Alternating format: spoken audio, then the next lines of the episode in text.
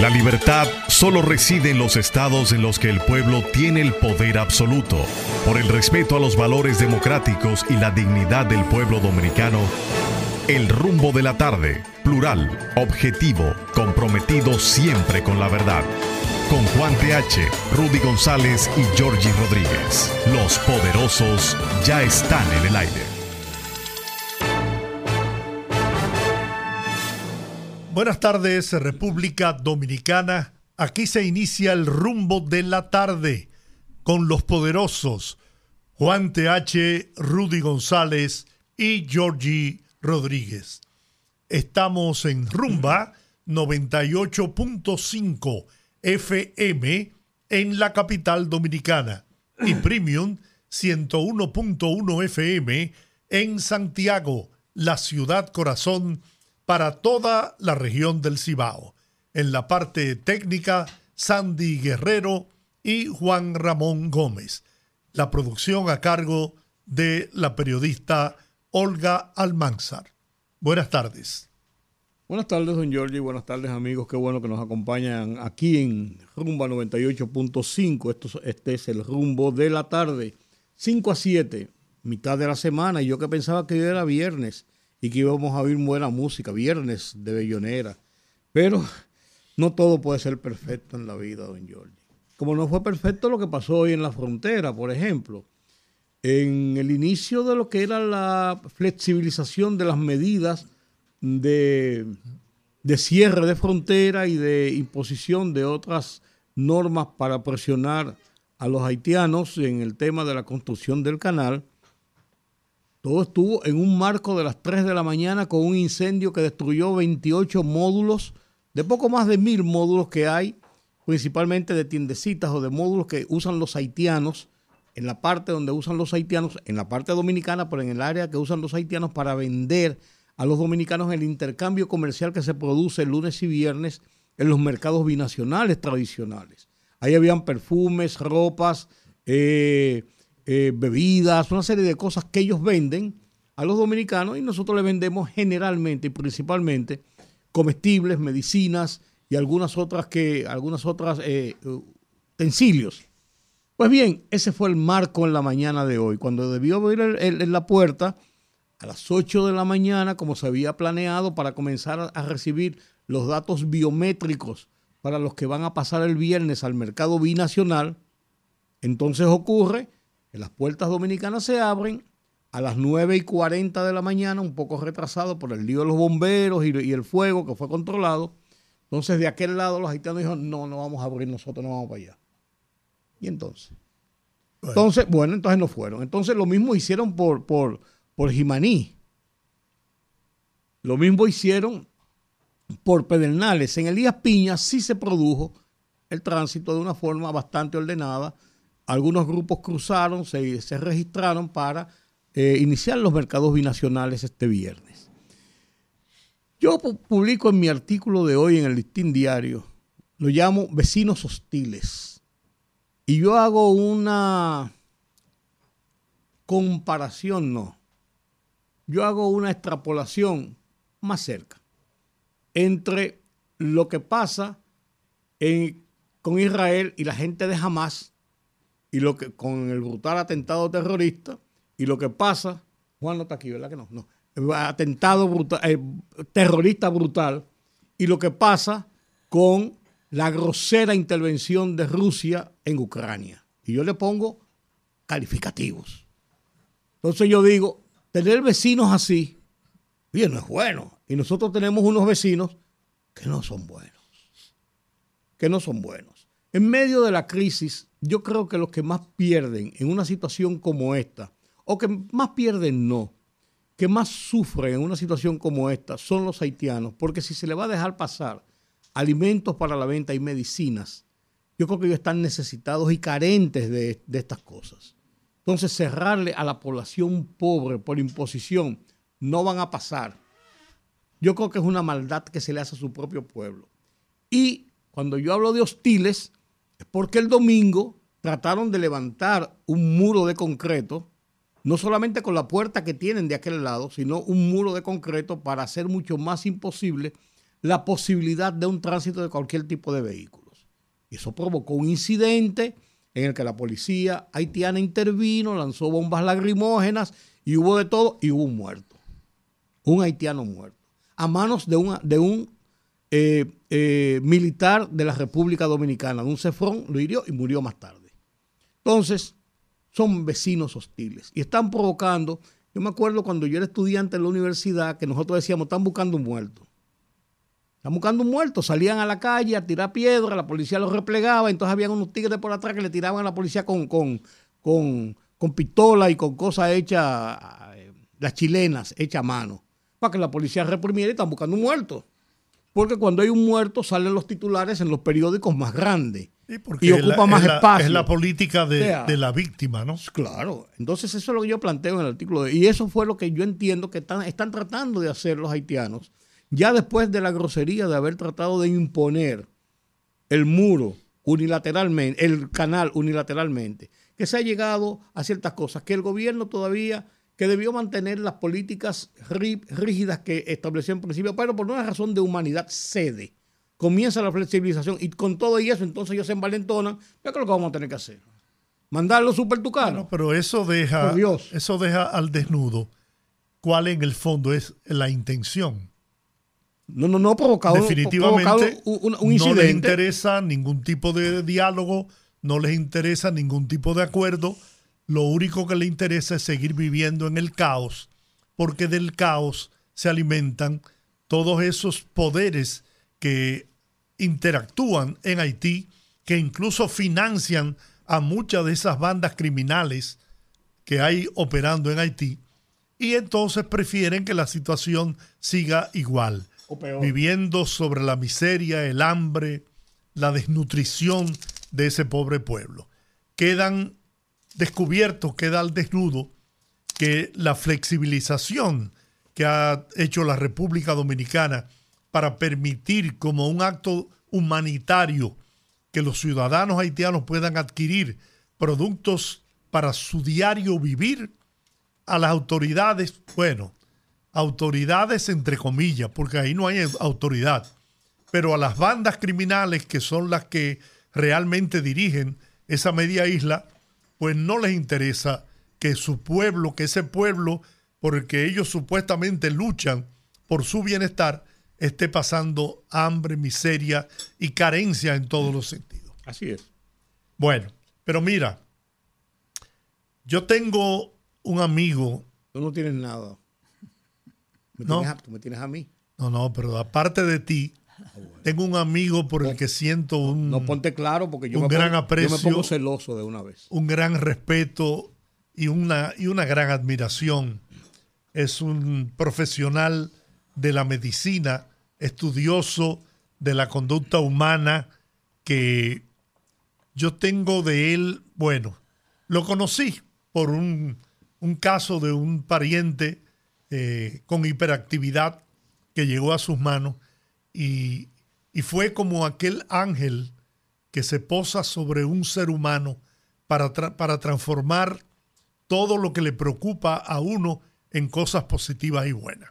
Entonces se trata del doctor Manuel Pérez Hernández, quien es psiquiatra, psicólogo y que ha venido hasta los estudios con una figura del exilio cubano, me refiero a un, una figura que estuvo encarcelada por 20 años en las cárceles de Cuba, Ernesto Díaz Rodríguez, que de su inteligencia brotaron varios libros que pudo escribir a escondidas en las cárceles cubanas y que ha tenido la oportunidad de, de publicar y hoy precisamente está en la República Dominicana para poner en circulación en Cuesta Centro del Libro su eh, poemario Piedra por Piedra.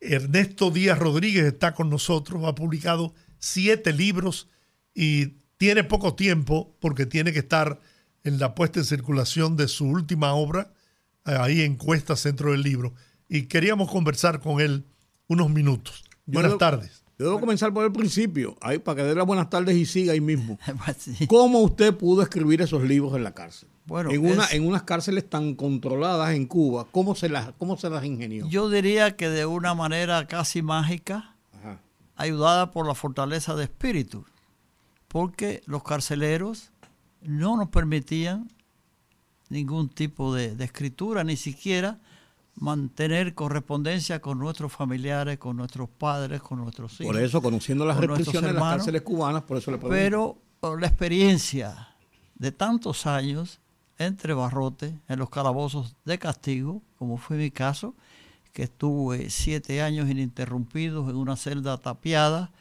una celda muy pequeña, que yo recostaba la espalda eh, en una pared y levantaba las piernas en la pared de enfrente.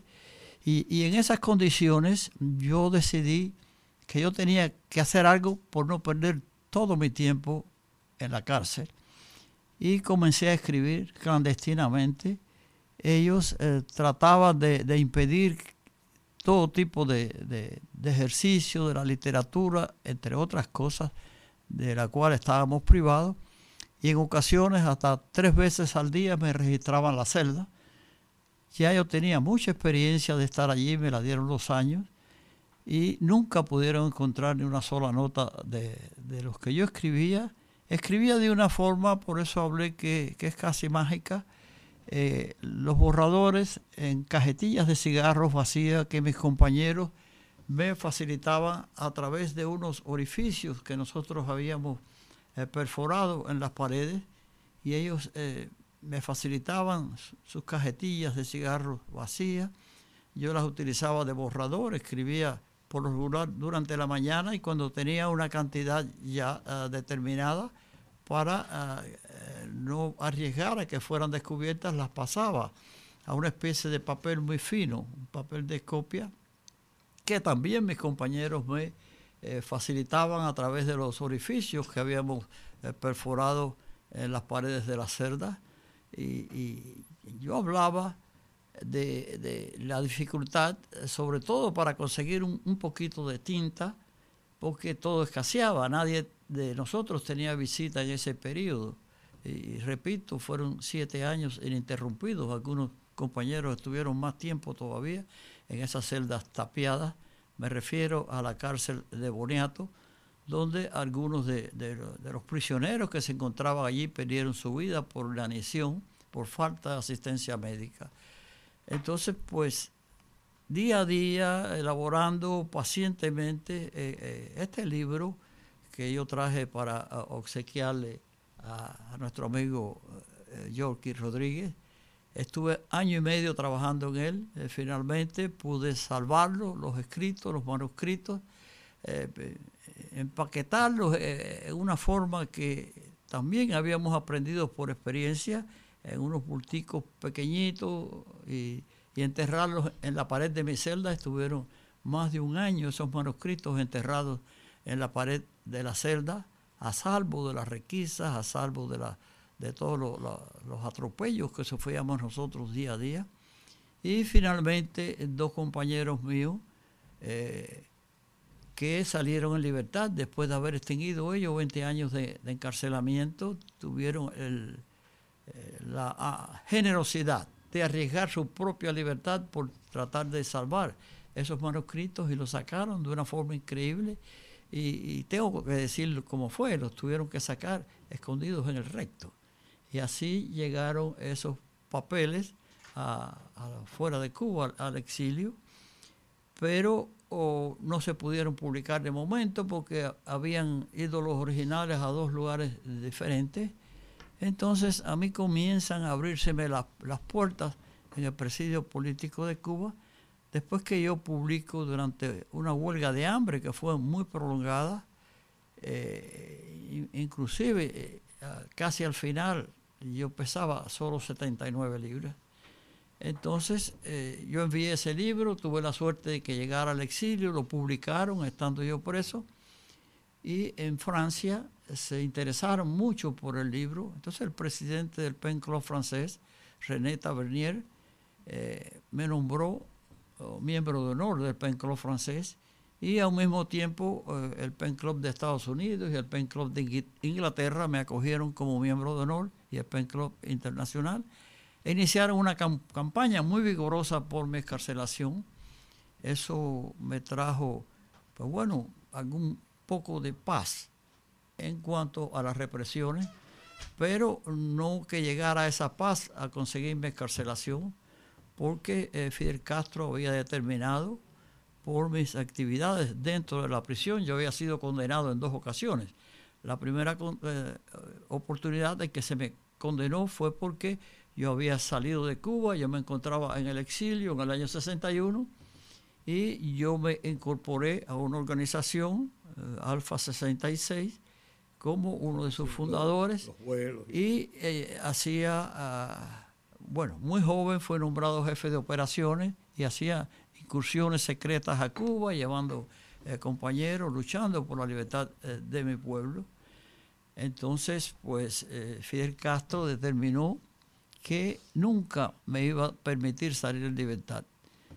ya en la última etapa, diría yo, por el año 1989, cuando la casi totalidad de mis compañeros del presidio político plantado habían sido escarcelados, eh, quedábamos en ese momento Mario Chanes de Armas. Mario Chanes fue un compañero de Fidel Castro en el asalto al cuartel Moncada y fue uno de los expedicionarios del Grate eh, Granma. Entonces, eh, al, comienzo del, triunfo de la revolución de Fidel Castro, fue nombrado jefe de la policía motorizada. Pero solamente dos o tres meses más tarde, él se dio cuenta de la penetración comunista que eh, el curso que estaba llevando esa revolución y decidió apartarse y de una forma pacífica irse a trabajar en la cervecería donde trabajaban eh, su padre y, su hermano. Eso motivó que le inventaran una causa eh, más allá de los sacrificios que él había hecho de apoyo a Fidel Castro, cuando, arriesgando su vida en el asalto al Bocada, en, en Grama, estando en prisión la última etapa de, Fulgencio Batista, y lo condenaron a 30 años siendo inocente. Él no había cometido ningún delito, igual que el caso de Uber Mato, que querer apartarse de, esa revolución que no era por lo que él había luchado. Entonces lo hizo cumplir hasta el último día de su condena, a los 30 años en prisión. En el caso mío, ya quedábamos solamente, en una época hubo 15.000 presos políticos en Cuba y de esos quedábamos solamente dos. Mario, porque Fidel Castro lo consideraba un patrimonio de la revolución, un patrimonio encarcelado, una cosa muy rara de ser un patrimonio. Y eh, en mi caso, porque yo había cometido el, desafío de escribir algunos libros y publicarlos en el extranjero sin la, el permiso, el consentimiento de ellos. Y recuerdo que en el año 1989 fue el cardenal O'Connor, el cardenal de, New York, y con una lista de prisioneros, unos pocos que aún quedaban en las cárceles, para gestionar su escarcelación. Y, Fidel Castro, cuando vio el nombre mío, lo tachó, lo subrayó y le dijo a él, Ernesto Díaz Rodríguez, nunca lo voy a dejar salir en libertad, tiene que morir en prisión. Eso ocurrió meses más tarde con el, presidente de la Cámara de Representantes, presidente del Comité de Relaciones Exteriores del Senado norteamericano, eh, el senador Claiborne Pell, el senador de Rhode Island, fue a Cuba expresamente a pedirme escarcelación y ocurrió lo mismo. Fidel Castro le dijo, no, Ernesto Díaz Rodríguez tiene que morir en prisión. Yo nunca lo voy a dejar salir en libertad y para sorpresa mía, para asombro, me llevaron al senador a mi celda, una celda mugrienta, una celda, y ahí se sentó en el piso a conversar conmigo y me confesó, me dijo, mira, tienes una situación muy difícil, he venido a pedir tu libertad, y dice, Fidel Castro me ha dicho a mí personalmente que tienes que morir en prisión, que nunca te va a dejar salir de tal. Bien, eh, sé que tiene que irse tiene un compromiso ahora a las seis. El libro que pondrá en circulación hoy es un libro, un poemario. ¿De qué trata la poesía? Es un poemario de, diversos temas, diversos temas. Eh, inclusive está la presentación, el libro está Eh, la edición es en español e inglés y es uno de los, de los tantos poemarios que yo logré escribir en la prisión. Es, variado, yo diría que hay que leerlo para, para uno poder disfrutar los cambios de, de, la temática, lo que se me iba ocurriendo en cada momento, lo que mi espíritu, mi alma me iba casi exigiendo, porque llega el momento que ya uno no tiene paz, sino desahoga sus sentimientos, su espíritu, eh, yo tenía eh, mucho dolor eh, en mi alma porque cuando yo fui capturado en Cuba tenía tres hijos, el mayor tenía cinco años, el, mediano tenía solamente año y medio y el más pequeño había cumplido seis meses. Nunca pude volver a verlos mientras estuve 22 años y medio en prisión, porque no les permitieron que fueran a visitarme a Cuba. Ellos habían nacido en los Estados Unidos. Y entonces eso fue parte de los sentimientos que me motivaron a escribir eh, esos poemas y porque eh, de una u otra forma eh, quería dejar algo que trascendiera, algo que hiciera que no fuera inútil todo el tiempo que pasé en prisión.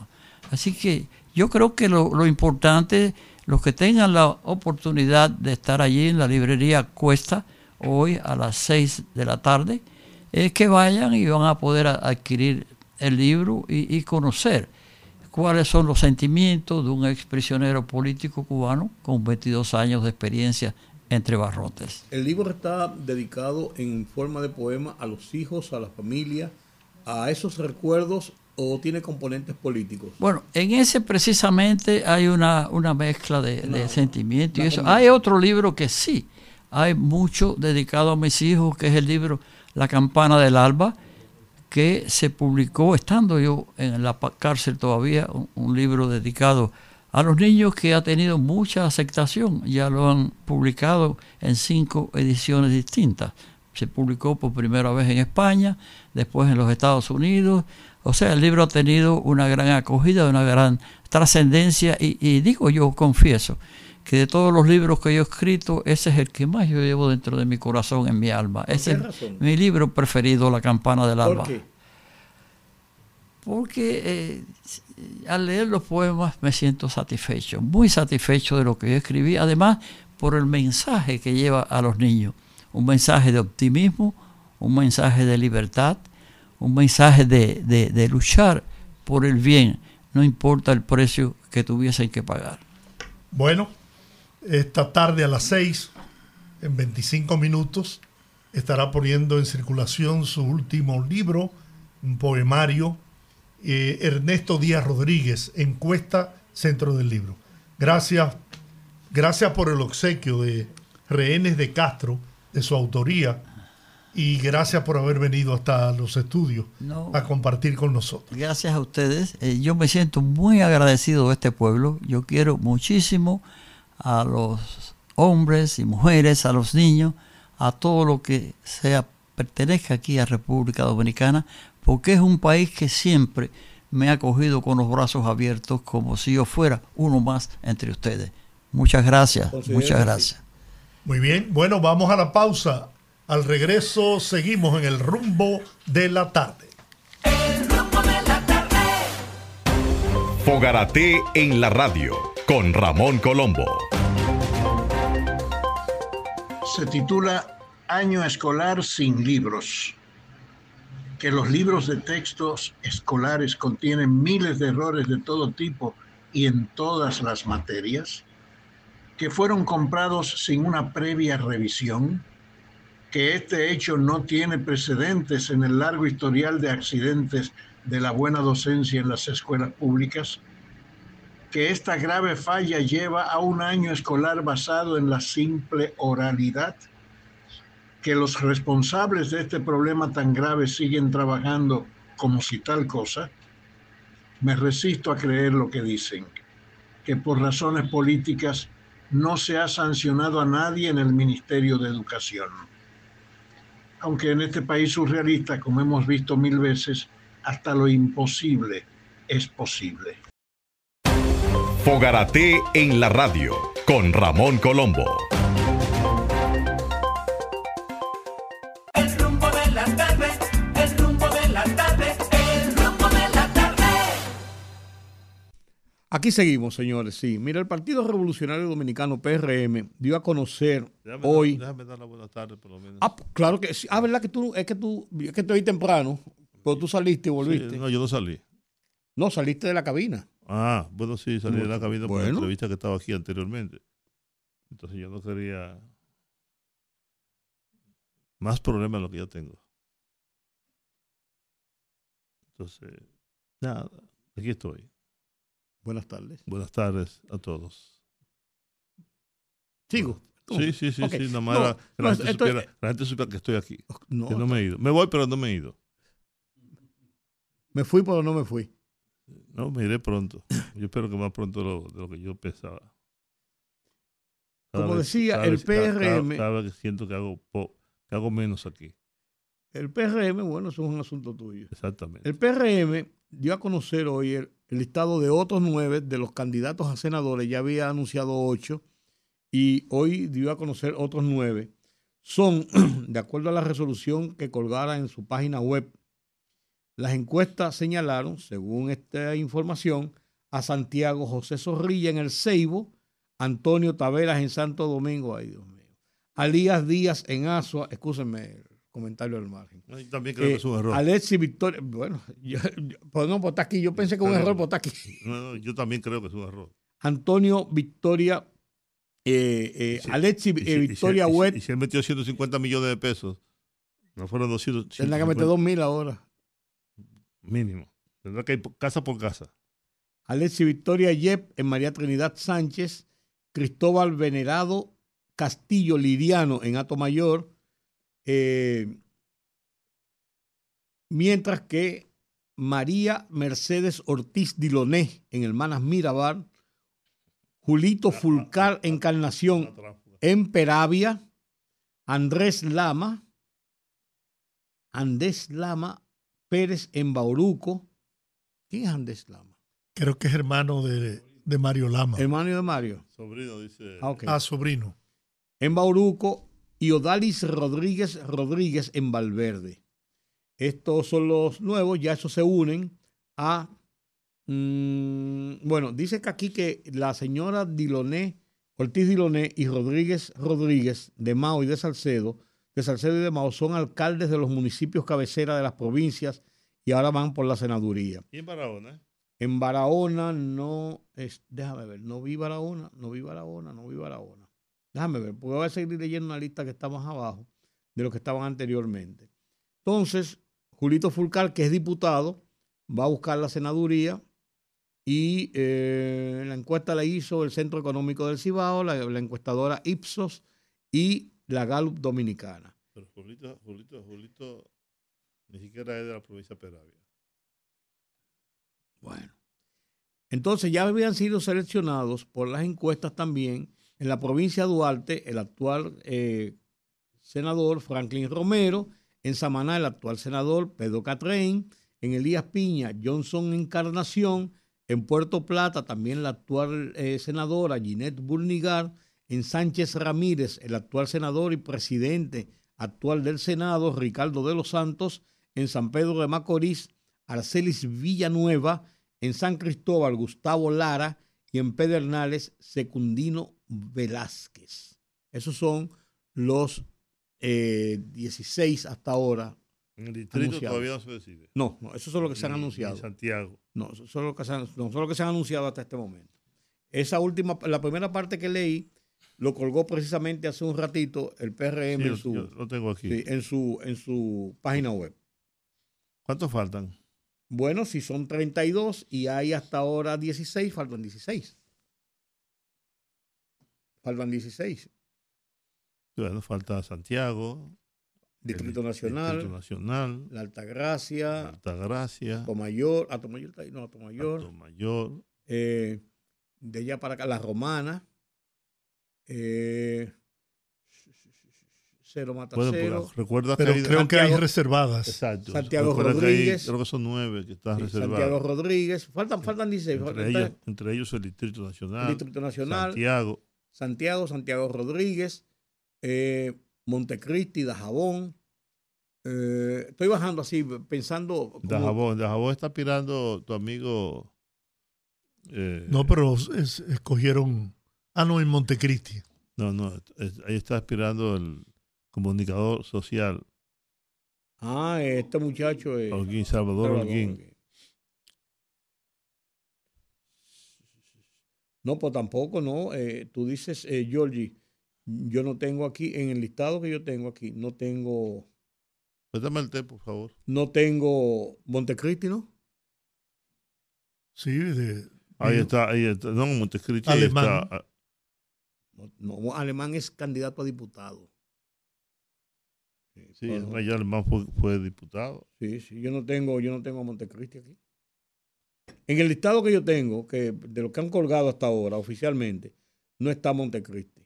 bueno, Está Pedernales, San Cristóbal, San Pedro de Macorís, eh, Sánchez Si yo Ramírez, estoy de acuerdo con la encuesta, si yo estoy de acuerdo con los resultados de la encuesta, ¿qué pasa? Lo puedes impugnar. Es el derecho de impugnar. El derecho de impugnar no se le, no se le quita a nadie. Incluso el Tribunal Superior Electoral eh, anunció que ha recibido 70. eh, impugnaciones de, de situaciones que han ocurrido. Pero no, no solo en el PRM. No, no. No, no, no, no, no, no, no, no, partidos. no, en va- en varios partidos, porque acuérdate que otros partidos ya están escogiendo también y haciendo. Es que tú- ese, el de- ese derecho no se le puede quitar por la forma que sea, aunque sea por un- una asamblea de delegados, lo que sea, cualquiera puede impugnar aduciendo que sus derechos fueron violados y que se hizo fraude en su contra, lo que sea. Cualquiera puede hacerlo. Y van a haber impugnaciones porque eh, lo que pasa es, hay una costumbre y hay una cultura de, primero, los que pierden, quejarse. Perder con honor muchas veces no es, no es factible. Pero también, si hay gente que entiende que fueron vulnerados esos derechos porque se tomó la decisión política eh, de, los, de las cúpulas de los partidos, señalar a una persona o hacer un, un, un truquimajeo ahí para señalar a una persona, los otros que pierden tienen también el derecho a, a Mira, quejarse. yo, con toda honestidad, yo no soy partidario de que la escogencia de los candidatos se haga a través de encuestas. Porque siempre, por experiencia, he trabajado en muchas campañas. El Partido Reformista también optó en algunas ocasiones por escoger candidatos a través de encuestas y nunca se podían poner de acuerdo. Porque siempre queda la duda, el cuestionamiento. Sin embargo, Por cosas Las como las que te primarias- pasaron a ti, precisamente. No, no, no, cuando tú fuiste, cuando tú te, te propusieron como regidor, que tú estabas en una posición No, no, no, y cómo iban cambiando las posiciones. No, no, no, no, que tú, Ah, lo, bueno. tú lo has contado. Entonces, sí, pero, ese- no, pero eso fue cuando te- era por lista. no, lo que te quiero decir que en ese tipo de cosas la gente entiende que así te, así te pueden quitar. Ah, y te te pueden- cambian. es lo que- no, no, no no. diciéndolo por nada, sino por experiencia que yo tú mismo has yo fui en la lista como regidor el número uno y, y- y llegando a la Junta ellos estaban en el número nueve. Y yo, Es lo que te- es lo que te pero- digo. Y yo renuncié. escúchame, es lo que y te yo- digo. Y yo estuve de número uno como candidato a regidor en una reunión en la que participó Polito Mejía, Ramón Alburquerque, la sazón presidente del partido, eh, eh, Chu Vázquez, entre otros. Me propusieron para diputado. Después dijeron que no, porque ahí tenía que competir con muchos compañeros, que era mejor regidor y así yo podía ser también presidente de la sala, porque había que adecentar un poco el ayuntamiento. Me pusieron número uno, después estaba en el número cuatro, luego el número siete, y posteriormente me sacaron de la lista. Por eso es que ese resquemor, lo pongo como ejemplo porque ese dejaron- resquemor es el que dejaron- tiene la gente. dejaron fuera. Sí, de que, de que te pueden sacar fácilmente. Y, la- Y y las cuando- y cuando se pueden llegué- prestar para eso. ¿eh? Cuando llegué a ser regidor, que fue en el segunda oportunidad que el presidente Balaguer eh, me pidió que, que él quería llevar buenos candidatos y bueno, yo no, a mí no me interesaba con toda honestidad. En la primera ocasión, incluso el doctor Conde era el presidente de la Junta del Distrito. Y cuando yo fui, le llevé mi carta para que me retiraran. Me dijo, ¿y tú le vas a hacer eso a Balaguer? Digo, no, porque yo esto no se lo estoy haciendo Balaguer. Sencillamente, a mí no me interesa. El presidente Balaguer me pidió, pero él me habló de que yo iba en la posición número uno y ya estoy en la nueve. Entonces, Cuando tú fuiste ya estaba en la nueve. en la nueve. Entonces, yo no quiero eh, tomarme ese riesgo y esa preocupación. Salga o no salga, no importa, pero no quiero pasar por ese mal momento. Y él me dijo, no, estás en tu derecho y aceptó. Sin embargo, a mí el presidente Balaguer no me dijo absolutamente nada. En las elecciones siguientes, que fueron en el 2002, pues me mandó a buscar y me dijo, usted va como candidato a regidor y va en la posición 1 porque yo lo decidí. Democráticamente. Presidente, yo de verdad no me interesa, yo no ¿qué voy a hacer yo en el yo necesito gente como usted ahí. Bueno, está bien, perfecto. Comenzó La- comenzó el asunto y volvieron a moverme. Me pusieron en el 2. Bueno, está bien. Y yo le dije, no, pero es que esto no es asunto, es que yo no puedo seguir aceptando este jueguito conmigo. Y yo fui donde el presidente, le dije, mire, presidente, yo le voy a pedir, le voy a suplicar que me retire de la boleta para regidor. Realmente yo no tengo vocación para eso. Me dijo, pero ¿por qué? Yo le dije, bueno, porque pasó esto y esto. Me... No, señor, y mandó a buscar a, a los responsables. Le dijo, con su vida usted me tiene que garantizar que eso llegue en el número uno. Ya ante una situación así, pues, no Y con tuve... todo eso llegaste en el 6. No, llegué en Ah, el en salí. En esa época, además le dije, mire, el Partido Reformista, si saca un regidor en cada circunscripción es mucho.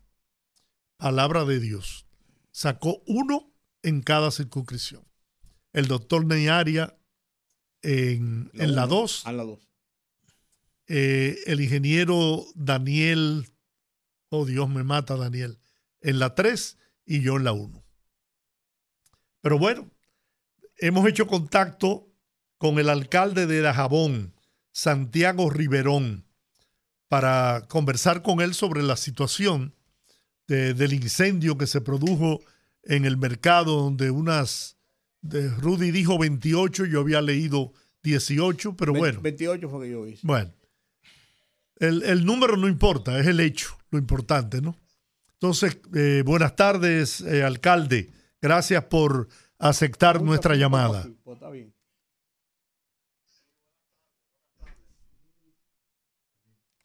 Hola, ¿cómo está usted? Cuéntenos cuál es la situación después del incendio. Ya hemos visto las informaciones a las 3 de la mañana. Usted estuvo allí desde el primer momento con las unidades de los bomberos. Realmente se ha determinado qué pasó, por lo menos inicialmente. Vimos que el DNI, los eh, J2 y todos los eh, organismos y una comisión de bomberos de Santo Domingo había viajado allá para ayudar en las investigaciones. ¿Se sabe algo? Primero. Segundo, ¿qué fue lo que se quemó y cuál es la situación actual en la frontera? No, la situación eh, eh, actual está tranquilo, todo está en calma. Eh, el incendio inició en eso de las 4, de las 3 y 45 de la mañana más o menos, eh, que fue que me llamaron, yo me presenté con los bomberos y se logró sofocar el, siniestro en eso de las 6 de la mañana. Estamos hablando de que unos 28 módulos eh, quedaron reducidos a ceniza. De esos 28, solo dos son de dominicanos, los otros son de nacionales haitianos, comerciantes haitianos. Hay que destacar que este no es el primer siniestro que se produce en el mercado, ya este es el tercer siniestro que se produce y lo que vamos a, estamos esperando es que los organismos que, de investigación eh, nos den los resultados de, de, de, lo que están haciendo, ¿verdad? Como tú dijiste, vino una comisión de los bomberos de Santo Domingo en la tarde de hoy y vamos a esperar cuáles son los resultados de esa investigación. La de los dos incendios anteriores resultaron que fue por el tema de, de, la electricidad. Entonces vamos a esperar a ver qué arroja esta investigación. ¿Cuál es la situación del mercado binacional? Eh, hoy eh, vimos como el, del lado haitiano, ¿no? Las autoridades ya lo había anunciado incluso el alcalde de Juana Méndez de que no se abrirían las puertas del lado haitiano para que pasaran a, a realizar compras en el mercado de Dajabón. Bueno, la situación es que los haitianos, a pesar de que se abrió eh, el corredor que había anunciado el gobierno, para que los haitianos pudieran venir a, a, ver, su, a revisar su mercancía y a limpiar su puesto. Tú sabes que se habló de abrir un corredor, pero que el viernes es que se va a abrir eh, el mercado. Entonces ellos se negaron de aquel lado. Sí hay conversaciones para que mañana eh, tanto el alcalde de Juan Méndez como quien le habla se va, nos vamos a reunir sobre todo por el tema de estos, estos haitianos, comerciantes haitianos, que han perdido eh, su mercancía y ese tipo de cosas. Y nosotros queremos algún tipo de acercamiento para ver cómo, cómo podemos colaborar con, con esos comerciantes que realmente eh, son personas pobres y, y, que necesitan. Pero así es que estamos eh, en estos momentos aquí en Dajabón. ¿Se ha, ¿Se ha, hecho un, un, cálculo de a cuánto ascienden las, las pérdidas?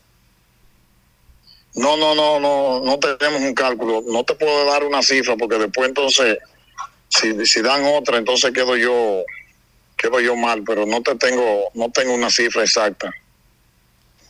¿Cuáles son las perspectivas que tenemos para que en, los términos que ha planteado el gobierno dominicano se regularice el mercado binacional?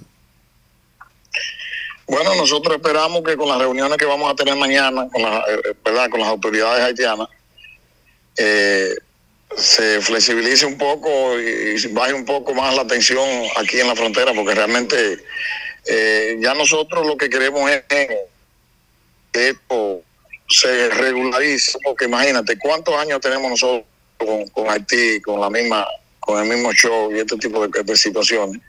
Entonces ya eh, vamos, vamos a, sostener esa reunión mañana.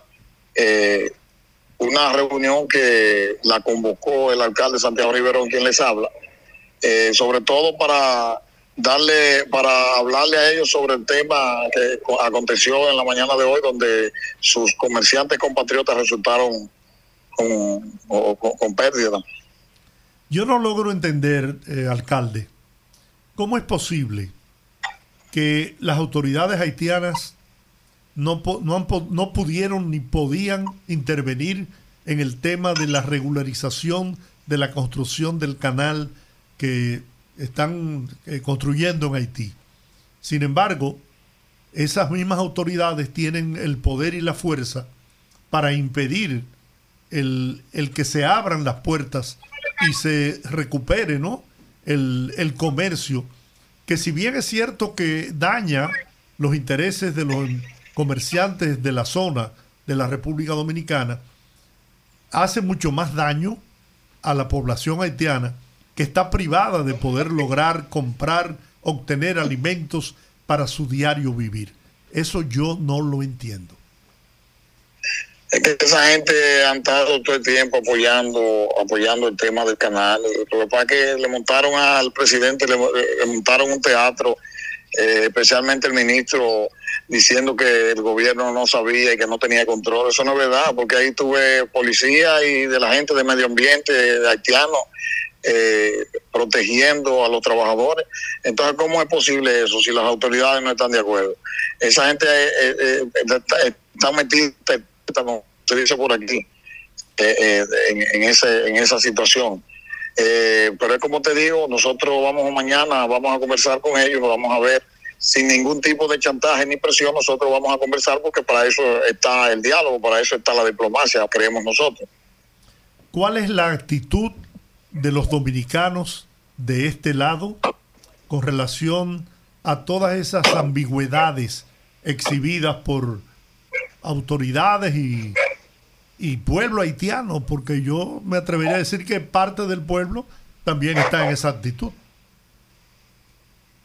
No, no, los dominicanos de este lado, eh, especialmente muchos comerciantes han abrazado ¿verdad? estas medidas, aunque como tú dices, algunos algunos que otros también están en, en desacuerdo, porque hay gente que creen que se van a morir si, si, si esta frontera sigue cerrada.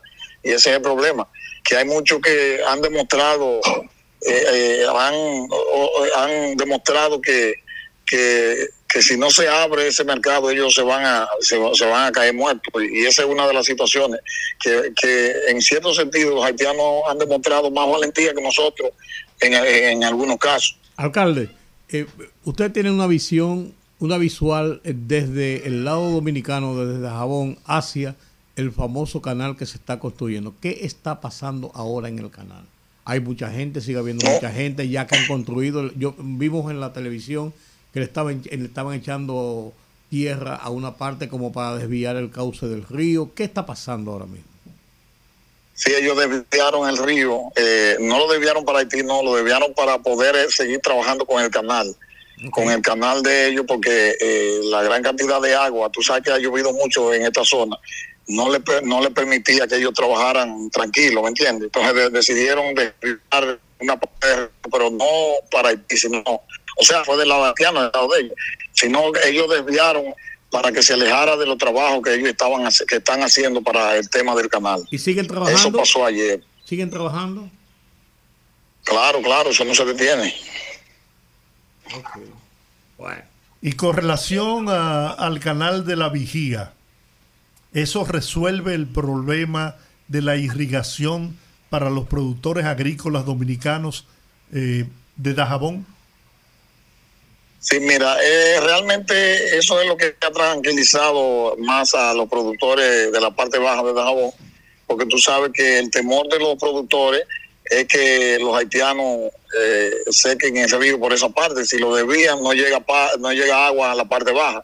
Pero con la rehabilitación de este canal, eh, pues se garantiza prácticamente que estos eh, agricultores de la parte baja de Dajabón no sufran problemas por falta de agua. Ahora mismo no le está haciendo falta agua porque el río tiene demasiada agua, valga la redundancia.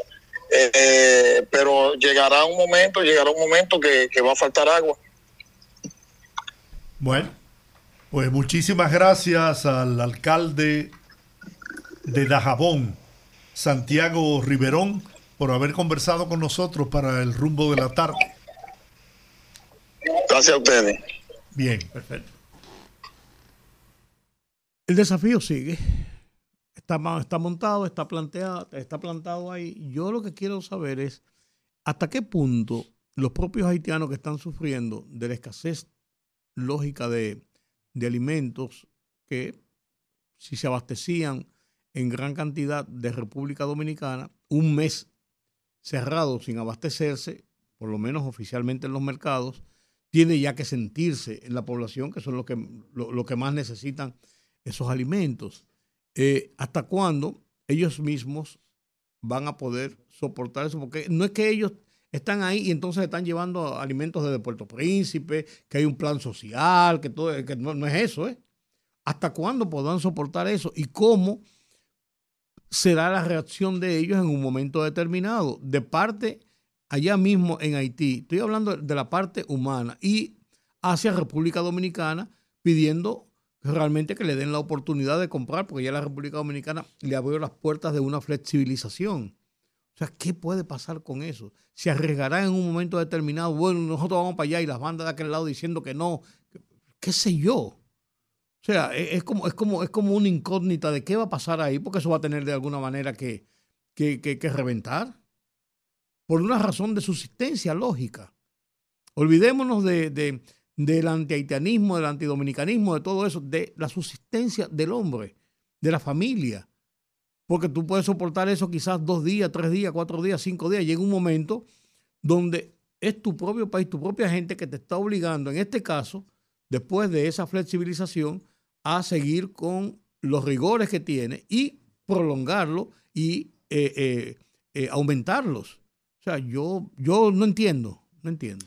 A menos que no estén gestionando o hayan logrado algún tipo de suministro de otros países, porque yo recuerdo que en una ocasión cuando le ponían trabas Sí, a la importación del el pollo, dominicano, hicieron- hasta de Brasil lo traían. Hasta de Brasil lo traían.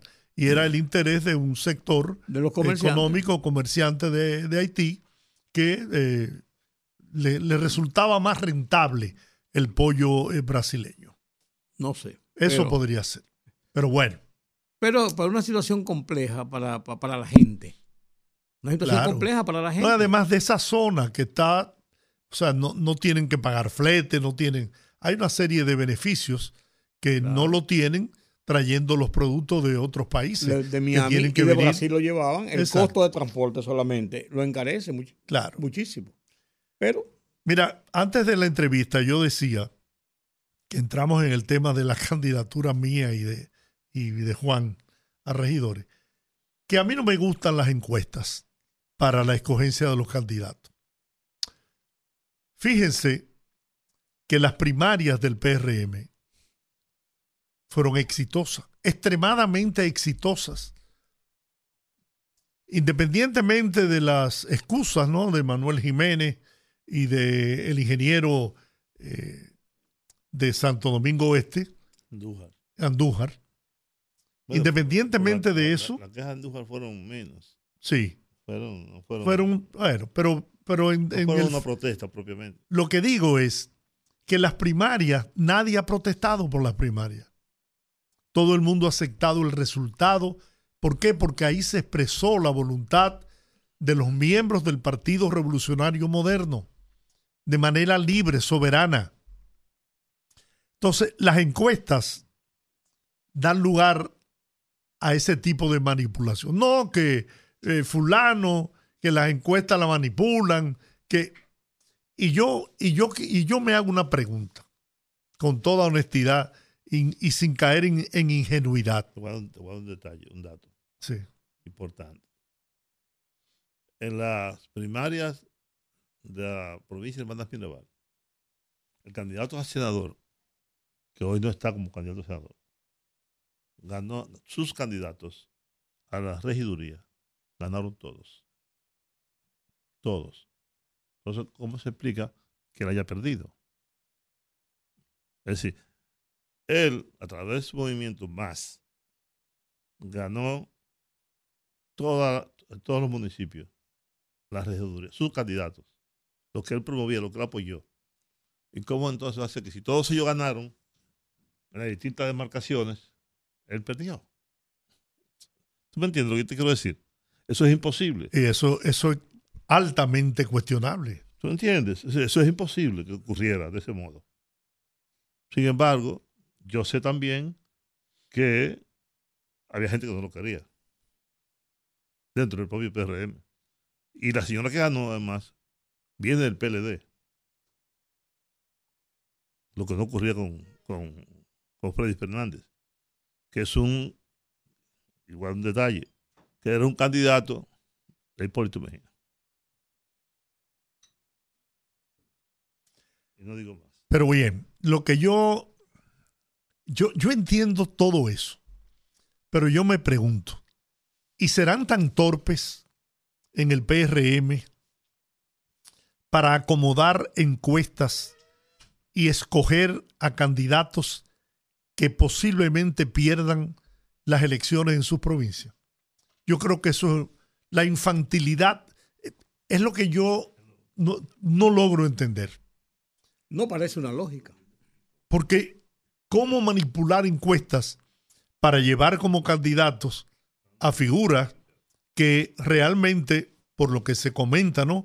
Están por debajo de otros que tienen mayor nivel de popularidad y de aceptación en algunas provincias. Eso también había que verlo de acuerdo a lo que piensan las cúpulas y la- los, las informaciones que tienen las cúpulas partidarias de determinados candidatos. Y pero es un harakiri que se hace. Puede ser que lo que aparente ser, verse, las cúpulas de los partidos tengan otra visión sobre determinados candidatos.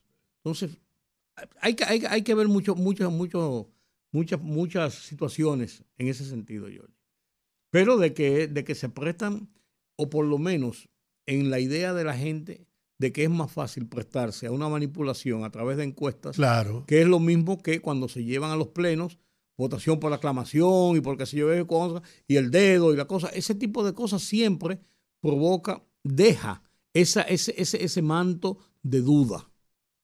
Además, el PRM que fue exitoso en sus primarias, no así los demás partidos, porque nadie ha hecho primaria, solo el PRM. Hicieron convenciones de delegados y de, que por cierto, vi unas imágenes en Santo Domingo Norte que terminó como la fiesta de los monos que, eh, de- del Partido de la Liberación Dominicana. Secuestraron una, rompieron, bueno, una cosa. Entonces yo... Dando el PRD antes, digo. Por cierto, ninguno de ustedes va- van a hablar de. Porque yo quiero detalles sobre eso. Sobre lo de Miguel Vargas y la cooperativa, etcétera, etcétera. Que le dieron, que le dieron un tumbe a Miguel Vargas. Yo ahí. no tengo los detalles. Según lo que vi en un periódico así, en un parrafito, él fue de las personas que salió perjudicada con tener dinero depositado en la cooperativa eh, vendió unas propiedades, y, sí, le pagaron con unos certificados. y que no, sí, o sea, te- O sea, tienen detalles. No, no, lo que leímos en la. Hay en un la- párrafo, no, que solamente en, en- en- en la reseña de hoy que se menciona el caso de Miguel Vargas, solamente se reseña eso. O sea, no hay detalle porque el expediente no ha salido todavía, solamente está el dispositivo ¿Y para cuántos pedir. millones, con cuántos millones tumbaron a, a Miguel? No dice, no dice. Eh, lo- el tema está, el tema está en que solamente lo que ha salido es el dispositivo para la solicitud de las medidas de coerción. El expediente, todavía con, algunos detalles, se va a conocer seguro que en la audiencia de coerción. Mira, dice las empresas pertenecientes al grupo Varma, vinculadas al ingeniero Miguel Vargas Maldonado, informaron a la opinión pública nacional que fueron afectadas por la cooperativa de ahorros y crédito Herrera, COP Herrera, entidad acusada ante la justicia de defraudar a sus asociados. A través de un comunicado de prensa, la referida organización empresarial saludó la investigación de parte de las autoridades y confirmó que, a pesar de la afectación sufrida, entregará oportunamente la totalidad de los certificados a las instituciones competentes. O sea, que tumbaron- También indicó que ante incumplimientos de pago nos obligó a principios de año a iniciar un proceso judicial para revertir la operación, pero con el acuerdo de reversión no se ha recuperado la totalidad de los inmuebles. Uno fue vendido y otro hipotecado.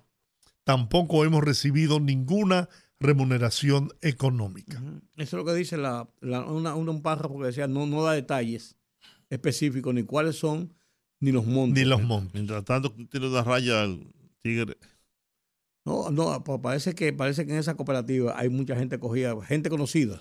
Está Gente- Rafa Rosario. Bueno, pero ahí comenzó la cosa. El escándalo comenzó cuando Rafa Rosario se quejó y públicamente en una conferencia de 10 prensa millones. habló de los 10 millones de pesos. Por ahí comenzó a moverse, a batirse públicamente el tema. Sí. Ah, pero yo, conozco, yo he oído de varias, de varias otras personas que conocidas del medio que han estado afectados. Quisieron afectar, quisieron afectar, no. Mencionaron de una forma A Holguín. es- no, A Michael Miguel. a- a Michael, A Michael Miguel, Miguel. a Michael Miguel, que realmente, pero la- cuando tú te pones a ver, porque es que también hay que tener un sentido de, de- de- de la prudencia, de cómo primero se hace el periodismo por un lado, Sí. y cómo también las autoridades que filtran ese tipo de cosas, todo, todo ha sido filtrado, todavía no hay, un- no hay un expediente todavía, se ponen a decir, a fulano de tal, pues, después lo que se determina es que él le presentó a una, persona. Y lo dijo públicamente en una conferencia de prensa. Sí, lo, lo presentó a una persona. Y, o sea, él no, él no se involucró en tener negocios con, con- con la cooperativa ni con gente de la cooperativa. Pero queda en, en- subyace entonces la gente. Ahí está metido Michael Miguel en un, en un tema, ahí está fulano de tal. Fíjate, en el caso, por ejemplo, del propio Miguel Vargas, los tuits comenzaron a decir, mira, estaba metido en el fraude, que yo cuál", y, a- y- y él es un perjudicado. él fue un cazador casado. Un, un perjudicado, un perjudicado del tema. Lo que te quiero decir, eh, en eso se embarran reputaciones que muchas veces después de recoger esas aguas, porque eso se queda, eso se queda. Eso Lo que tenemos ahora que recoger son los comerciales en esta pausa. Bueno, vamos a ver si llegan los cuarticos. Bien, estamos de regreso en el Eso rumbo de la tarde por bien, Rumba yo- 98.5 FM. Vamos ahora a dirigir nuestras antenas hacia Puerto Plata. ¿Dónde Y antena? vamos a hablar sobre Puerto Plata, pero vamos a hablar también sobre el resultado de las encuestas realizadas por el Partido Revolucionario Moderno. Y tenemos el privilegio de poder conversar con la aguerrida senadora de Puerto Plata, Ginette Burdigal. Buenas tardes, Ginette. Buenas tardes, Rudy. Buenas tardes, Juan TH. Uy, cuánto tiempo. Y un saludo grande, grande, ¿verdad? A, a mi amigo querido y, y casi familia. Así es. Que sí, sí. Este, no, ya, acuérdense que tiene que de Jiménez, que yo no veo eso. yo, yo sí sabe que a mí me encanta que me digan de Jiménez. Di que, Sí, dicen- sí. di- di que a él le dicen chío de él sabe bien, sabe bien. Sabe dónde dice peligro, me dices tú. yo estoy en la carretera. Ok. eh, Sí. ¿Cómo va el tema de la escogencia allá de las candidaturas? Tú eres ya Bueno, candidata a repetir las otras candidaturas. Yo fui la única candidata que me inscribí como senadora. Había una persona que me adversaba dentro del partido, Ajá. eh, trabaja en el Palacio y es, eh, tiene un cargo en el partido, y pero no se inscribió. Eh, me hicieron sufrir muchísimo, pero no se inscribió. Eh, sufrí porque yo decía, dígame una cosa u otra, ¿verdad? Pero eh, al final no se inscribió y la candidata fui yo. Ya ayer oficialmente soy la candidata a senadora, tiene que esperar que lo dijera el partido. Y eh, algunos alcaldes, los diputados son el doctor Johnny Medina, eh, Juan Medina por la circunscripción 2, hay reservas en ambas circunscripciones, una y dos, Emil Durán y la doctora Lidia Pérez. El alcalde Roquelito García también es el candidato del municipio cabecera. ¿Hay conformidad con esas elecciones o hay gente que, tú sabes que siempre hay gente que, que no se siente bien, que yo no fui, que me quedaron, que me dejaron, que me Yo prometieron? le decía al partido ayer, escucharon la prensa, los medios de comunicación, que a mí me hubiera gustado que esas, esos resultados no se dieran a la luz pública, sino que una comisión con alguien de relevancia o que nos invitaran al palacio para dar los resultados de las encuestas. Para así poner curita y tratar de ver de qué manera la gente se sentía menos afectada y menos impactada. Porque todo el mundo cuando aspira cree que va a ganar entonces, o que está por encima. Y entonces resulta que eso crea tristeza, crea desazón. Yo decía, yo estoy contento y a la vez triste. Sin compañero momento que no va a. Y uno se siente mal. Hasta ahora, eh, hoy fue confirmado Antonio Savera, confirmaron a Sofía, confirmaron a Lía Lía Asua, y ahora queda pendiente pues el distrito y el, y el torito. Eh, Ah, el Torito estamos también salió, los sí. resultados. Eh, yo pienso, yo, yo, yo recomendaba eso.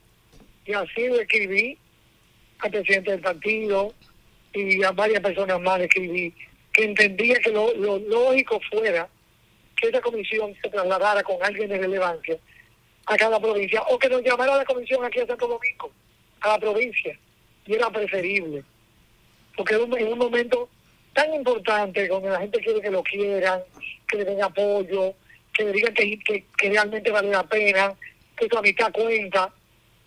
Y todo eso es muy importante en todo en la vida. En este momento, eh, donde nos comunicamos a fracciones de segundo, de, de la, de la cibernética y la internet, no se ha perdido eh, ese, ese deseo de un abrazo, de un cariño, de un, una palmadita en el hombro, que te diga, "Cu- tú cuenta conmigo, no importa.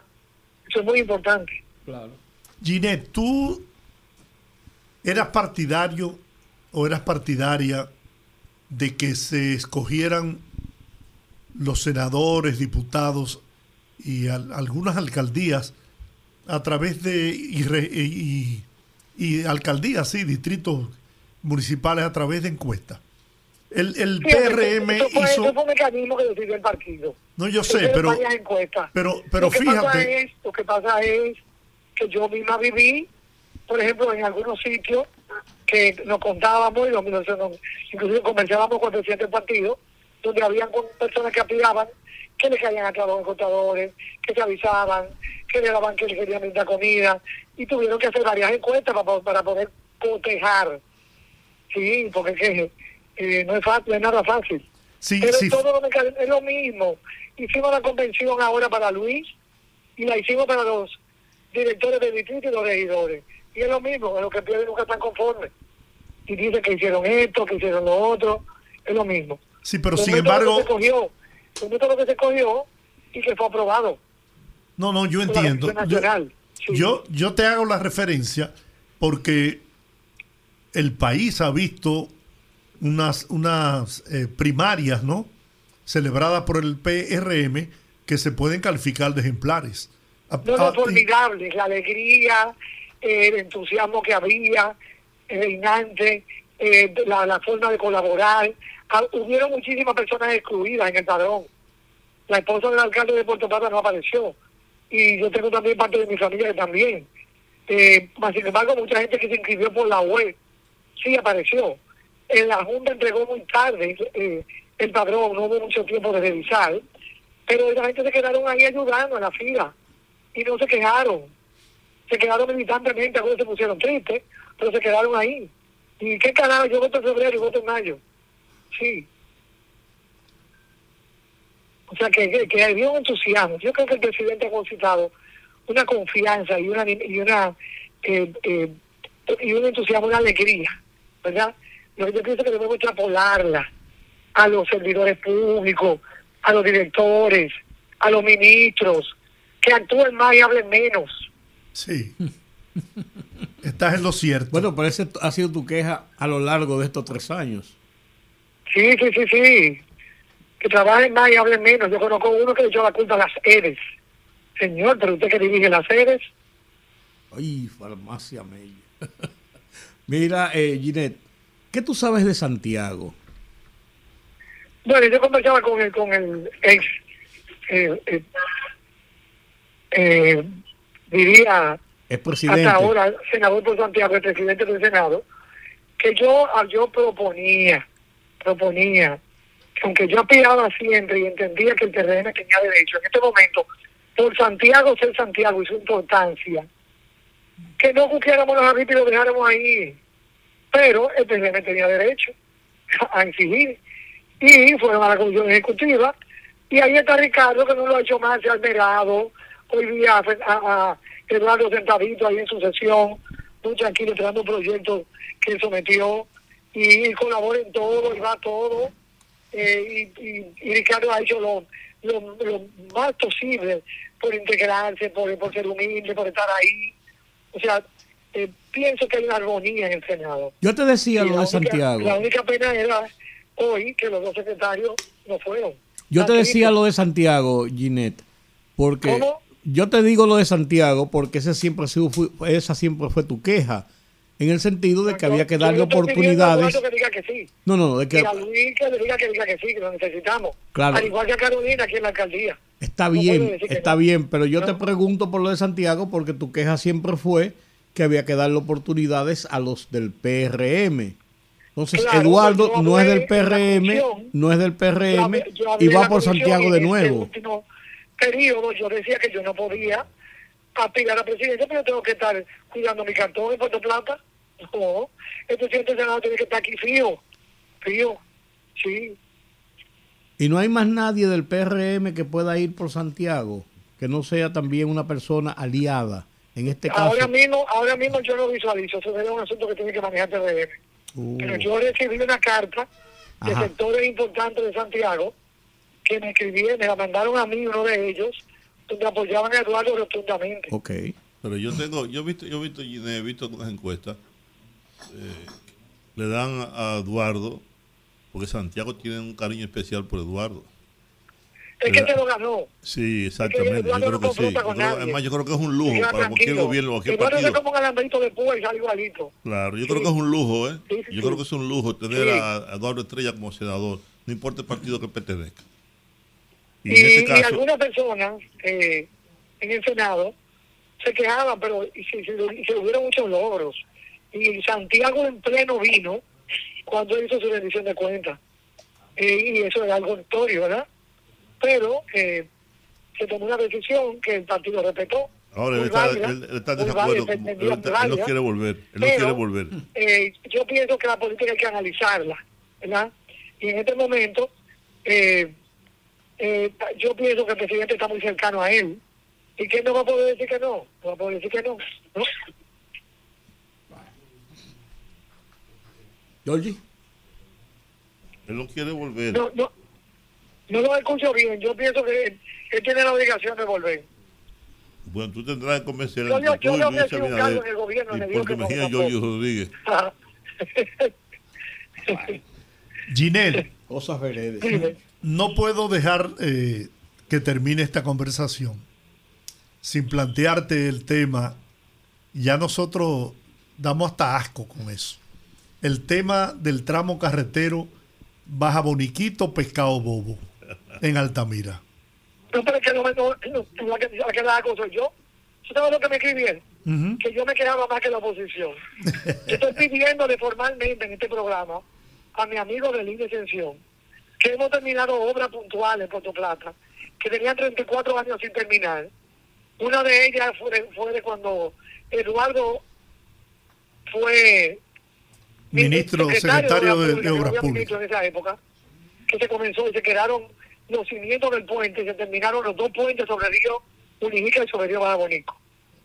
Y el puente de los caños de Maimón, que yo decía que será mi puente, que nunca lo terminaron, que se terminó ahora en este gobierno. Pero necesitamos presencia de obra pública en Puerto Plata. Eso es urgente. Yo le mando fotos inclusive a, a mi amigo ministro y pre- presidente de la comisión organizadora, que siempre me coge el teléfono, eh, con el asunto de, y al viceministro Roberto Herrera, y estaba ahora por llamar al que tenga asfalto nuevo ahora, para ver de qué manera nosotros nos volcamos con equipo pesado a Puerto Plata. Yo dejé en el 2004, cuando se fue Hipólito del gobierno, que hubo un derrumbe entre la Isabela y el Mamey, y van a pasar ya 23 años, y todavía ese pedazo no tiene asfalto, porque aquí se olvidaron del mantenimiento vial y de las carreteras intermunicipales. Todo quieren hacer obra desde el Lumbrón. Y ¿Cuál es verdad que hemos pasado, eh, hemos pasado la, la pandemia, hemos tenido problemas, se, nos han caído algunos puentes, como el de La Vega, como el de, como el de Cangrejo, que nos ha quedado un grave problema. Pero necesitamos, yo le decía al presidente, cuatro camiones de volteo fijos en Puerto Plata, un tractor de 8, una red de compradora de tela, una pala 950, una 930, una retro pequeña, para que esté permanentemente allá en Puerto Plata, permanentemente. Oye, tú, ha- tú has aprendido mucho de ingeniería con Chío, ¿eh? Yo soy mujer de ingeniero y manejé la gobernación de Puerto Plata con equipo pesado que mandó a la gobernación el gobierno de Hipólito Mejía y yo montaba a medio ambiente y montaba a la general de la Fuerza Aérea de cada lado en mi jipeta y le pedía a Manuel Estrella una tela prestada y me iba a limpiar todos los canales de los ríos en el centro y buscaba el sindicato de camioneros y le decía, ustedes me sacan el material gratis yo se lo regalo. Lo venden, este es el pago. ¿Cuál es la perspectiva que tienes con relación a los resultados de las elecciones municipales, congresionales y presidenciales en Puerto Plata? No, no, no, el presidente, el presidente, por eso es que alerto a la militancia del partido, a que sea humilde, que se eduque a los compañeros, que algunas familias no se repartan ellos mismos los cargos, que, que, que piensen en los demás. Pero eso que ha hecho el gobierno con Senasa, eso es maravilloso, señores. El que yo pueda poner con, la, con el litro a una prótesis que cuesta 500 mil pesos, gratis, y traer una guagua a 13 personas para que le pongan la prótesis hasta ahora son inferiores, ya están preparando a las superiores de los brazos. Gratis, eso, eso es un logro, eso nunca se había visto. Que yo pueda tener ahora mismo medicina de alto costo, a granel, que hasta personas de alto poder adquisitivo son favorecidas también. Que de 1.100, de 1.100 millones de pesos que se gastan mensuales en enfermos vencidas, en retrovirales, el 25% de esa gente son haitianos que se favorecen. O sea, eh, eh, se ha hecho un esfuerzo que yo quiero, claro, que se duplique, porque quiero que se empiece ya atención Mario Lama, el hospital municipal de Sosúa, que dimos el primer palazo. Y ya Contraloría libró el cheque. Vamos a empezar, yo voy para allá con un pico, vamos a ver. El Altamira, que estamos esperando también que lo que, hablé con Alexander, el ingeniero veterinario Lama ahí. Vamos para allá y con Claudio. Vamos a habilitar la parte que está buena. Que Altamira quiere que le hagan su hospital. El presidente tiene una ambulancia nueva, pero queremos el hospital. Y queremos los caminos intermunicipales, todos, por Baja Boniquito, que darle color al gallo de Cupey, donde hay el sitio más bello que se ha habilitado para coger turistas. Yo lo- ustedes van ahí, se encantan. Cabañas, hamacas, en plena Loma Isabel de Torres, en el gallo arriba. Y eso se comunica con Altamira. Y ahí mismo están Pescado Bobo, que hay un salto de agua bellísimo. Precioso. Que pudiera haber un comanejo con medio ambiente. Bueno, Delinde se comprometió conmigo en, en una ocasión que nos encontramos. No, yo De le voy a caer arriba otra vez ahora. Sí, pero, a yo sé que tú tienes el poder del convencimiento. si le caigo arriba de nuevo y al presidente también, en ese sentido, se hizo un camino en Río Grande, se está haciendo el de cadera, pero nos faltó el puente Baja Bonico, que hay que empezarlo, el de Luperón, que ya eh, fue la compañía Pinza, pero necesitamos urgentemente arreglar el estrecho de Isabela, eso es urgente. Sí, sí, sí. Bueno, Giné, muchas gracias por esta oportunidad que nos da de conocer tu visión sobre la situación política del país. Y yo quiero decir aquí, Sí, que puede aspirar a alguien más joven que yo en Puerto Plata por el PLD, que hubo uno que dijo que no iba a ir contra mía nunca, y lo obligaron a aspirar ahora, y por la fuerza del pueblo, pero ninguno tiene la pasión, el entusiasmo. La característica mía que tengo fue reconocida por partido de oposición, que ponga por trata por encima de mi partido, de poder tocar puertas donde quiera y que, que se me reconozca en el país entero como defensora de Puerto Plata. Ninguno de los dos que sean jóvenes tienen esa fuerza que Dios me ha dado, gracias a Dios. así mismo es. Demostrada tu pasión por Puerto Plata y por el bienestar del Así país. que yo pido estos cuatro años más, después de estos cuatro años que otro, porque me gustaría en el 2008, 2028, si tengo salud, ser la ministra de Interior y Policía de quien sea presidente después de Luis. Bien, bueno, eso, eso no, es, no es difícil ni imposible. Bueno, si sigo con el ánimo que tengo, saber Dios llegó hasta allá. Vamos para allá. Sí. Un abrazo, Ginette, y un saludo a Y salud. también. Siempre con Dios delante. Amén. Un abrazo grande a ustedes. Amén. Se les quiere. Gracias, Se les quiere igual. George, Juan H, Rudy, muchísimo. ¿Cómo Muy no, bien. Y desde aquí un abrazo a Colombo. A Claro. Colombo, está en su casita. ¿Cómo no? Gracias, Sí, sí, sí. Ginette. Un abrazo grande. Bien. Bueno, vamos a la no, pausa. espérate, Son... Espérate, Ah, espérate, bien. escúchame, perdóname. Tú te tomas muy en serio tu papel de, de dueño y jefe de este programa. Van a terminar con la franja de Gaza. El presidente ha ordenado la primera bomba nuclear le está pidiendo a los moradores de la franja de Gaza que están cerca abandonar la zona. Aquí tengo al presidente anunciándolo. A ver si está en español.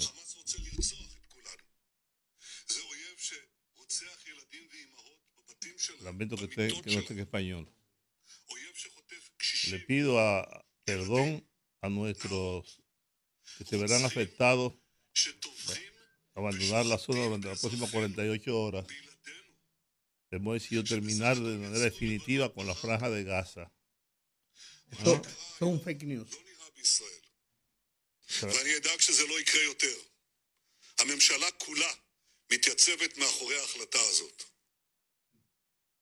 Eso es un fake news. Sí. Claro. Mm. Ningún, ningún presidente anuncia eso. Por más, por más me que alegro- sea. Me alegro que sea un fake news. No tiene que, tiene que ser un fake news obligatoriamente. O sea, la lógica me lo indica. Ningún, ningún presidente con dos dedos de frente, y él debe tener más de dos dedos de frente, me supongo yo, hace un anuncio de esa naturaleza, por. Dios. Vayamos a la pausa entonces mientras lo vemos. El rumbo de la tarde. Conectando con la gente, que el pueblo hable en el rumbo de la tarde.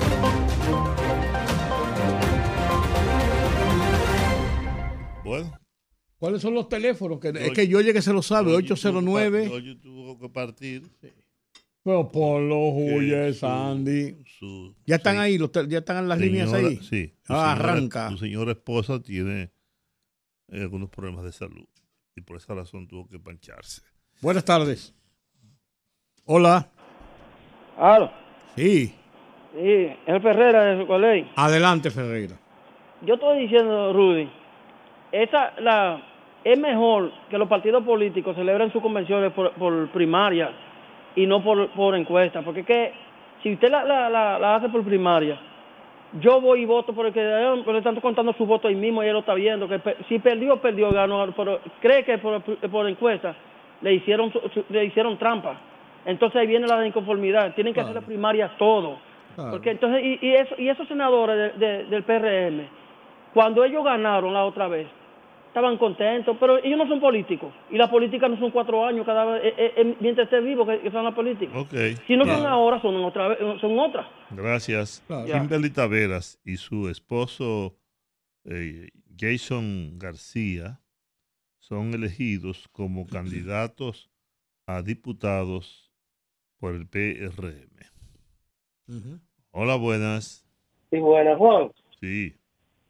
yo lo que quiero ver si en verdad todavía el PRM o la dirección política ejecutiva sigue con el afán de Guillermo Moreno y quieren quitar a Farideh Raful.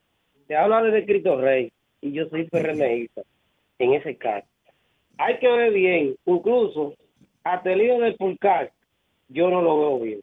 Oiga bien, yo no lo veo bien el hijo Fulcar. Entonces, a veces mejor la convención y no dejarse llevar de voz agurera, porque hay muchos que ponen valla, como que creen que van a ganar con la valla en una, en una eh, como le dicen, una encuesta. Ok. Entonces, por el otro lado, el asunto de la frontera, Dime rapidito. eso es lo que hay que cerrársela. Y ya, si Está ellos no quieren cerrado, que está le vendan, cerrado. ¿Está cerrado? Sí, si ellos no quieren que le vendan, esos comerciantes tigres que creen que se van a morir, que son agiotistas y sangrijuelas, No, no, tan- no tanto así. ¿eh? para acá. Ok, bien. Bueno, 809-682-9850. 9850. Y desde el interior, ¿verdad? Desde el exterior, sin cargo,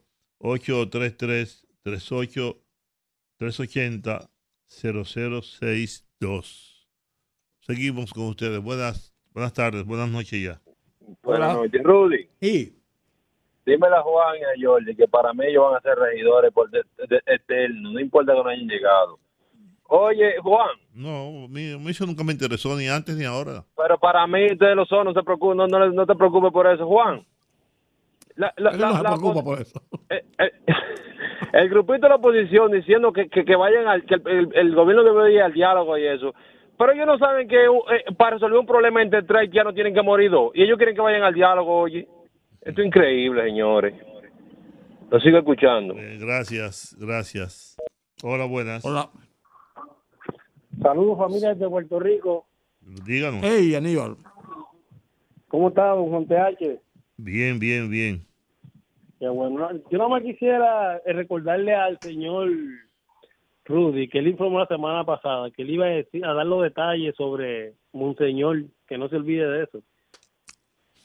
Es verdad, es verdad. Lo que pasa es que se metió el, el tema de Haití y después el tema de, de Israel. Y eso nos ha cogido todo el tiempo. Te prometo que mañana voy a, voy a hablar un poco de lo que está pasando en la Iglesia Católica. Pues, muchas gracias. Sí, sí. Excusa no, pero, pero la verdad sí que yo prometí hablar al día siguiente. Pero se, met- se meten otros temas. Bien, gracias, gracias, muy amable. Buenas tardes. Sí, buenas tardes. Sí, bueno. Mire, quiero decirle al señor que llamó ahí, el de Cristo Rey, que finalmente se, se declaró como PRMista, que tiene derecho, naturalmente. Cada uno tiene derecho a ser el partido que quiera. Pero en la diplomacia, en la diplomacia las cosas no se resuelven blasfemiando y, y usted con una botella convertido en una bocina, hablando pendejada por una emisora, llamando a cada rato. Pasen buena tarde. Además de, además de Jason y de Kimberly, fueron electos como candidatos En esa demarcación le, le siguieron Héctor Luis Bautista, Alexander Javier Cuevas, Yasiris Jaindi, Concepción Sánchez y Altagracia Jiménez Alcántara. Igualmente, en la circunscripción 1 de, ese, de esa provincia ganaron su nominación Ana Adargisa del Carmen Abreu Polanco, Abelardo Antonio Rutinel Arseno, Gilberto Antonio Balbuena Arias, Altagracia Fernández Báez y Ani Beleisi Mambrú. Mambrú se fue a la guerra, qué dolor, qué dolor, qué pena. Mambrú se fue a la guerra y no sé cuándo. ven. Asimismo, en la circunscripción 2 resultaron electos Jorge Frías, Delis, Delis Que no es Erasme. Bueno, Erasme, Dur- Dur- Durmía. Y así siguen, están todos, menos, menos aquí en la capital. Me dijeron que se quedó, yo lamento se haya quedado. Tony Abel, No, Tony Abel, no, yo no sé quién es Tony Abel. el, el hermano de Faride, Ah, pero ese era regidor. el regidor. Ah, yo pensaba que estaba hablando de los No, no, regidores. son diputados. Ah, diputados. Creo que se quedó el hijo de Yadira. ¿Eh? Buenas Ese- tardes. Adelante. Sánchez. Buenas Y fue una tardes, pena, yo, Juan, yo iba a Jorge. votar por, yo iba a si me tocaba votar, yo iba a votar por, por Vicentico. Buenas tardes, Juan, Sí, George y Rudy. Adelante. No, Juan está hablando, tengo que esperar que él termine. No, adelante. dime, adelante. Pásele por encima. Ah, no, no, por encima no, nunca, nunca. Usted tiene ¿Cómo están derecho ustedes? aquí. et- Esta es la hora de, los de, los- de los No, yo- oyentes. No, yo soy un yo soy un seguidor de ese de ese programa y soy casi accionista ahí porque que yo estoy yo no me yo no me muevo de esa emisora. Miren. Ramón Fonder de este lado. Adelante, Ramón. El- la semana pasada el mundo, sobre todo una parte del mundo, fundamentalmente Occidente, amaneció ruborosada cuando el sábado a las 6.30 de la mañana el grupo Hamas de Palestina irrumpió en un, en un acto de plena defensa de sus derechos en el Estado de Israel. El mundo no se ha ruborosado con lo que está haciendo Israel ahora, que está sediando y acabando prácticamente con poblaciones enteras civiles, inclusive tratando de desalojar de su tierra de gente que tiene cinco mil años viviendo ahí, cinco mil años viviendo tienen los palestinos ahí, que tenían tres mil y pico de kilómetros cuadrados y están sediados a menos de 360 kilómetros.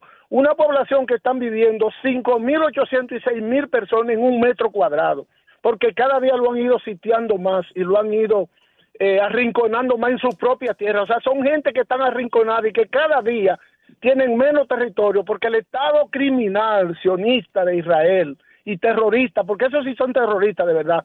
Lo que pasa es que ese terrorismo está apoyado por Estados Unidos, apoyado por la ONU y por todos esos organismos internacionales que no sirven para nada absolutica- Qué llamada. absolutamente. Qué es. llamada. Wow. Sí, hombre, con ese discurso usted puede llamar todos los días, diez veces. Estoy de acuerdo con usted. Totalmente de acuerdo. Díganos. Buena. Buenas tardes a ese excelente equipo de la tarde. Adelante. Mire, eh, yo quiero decir algo, pero le voy a decir algo primero a los a los oyentes que yo no soy político ni soy de ningún partido. Ah, qué pena. Ok, de nuevo. Hola, buenas tardes. Sí, buenas tardes, Juan. Sí. Sí, eh, con respecto al tema internacional de Hamas, palest- los palestinos y, y- e israelíes, hay que tomar en cuenta que esos terroristas utilizan la población civil para esconderse como escudos humanos.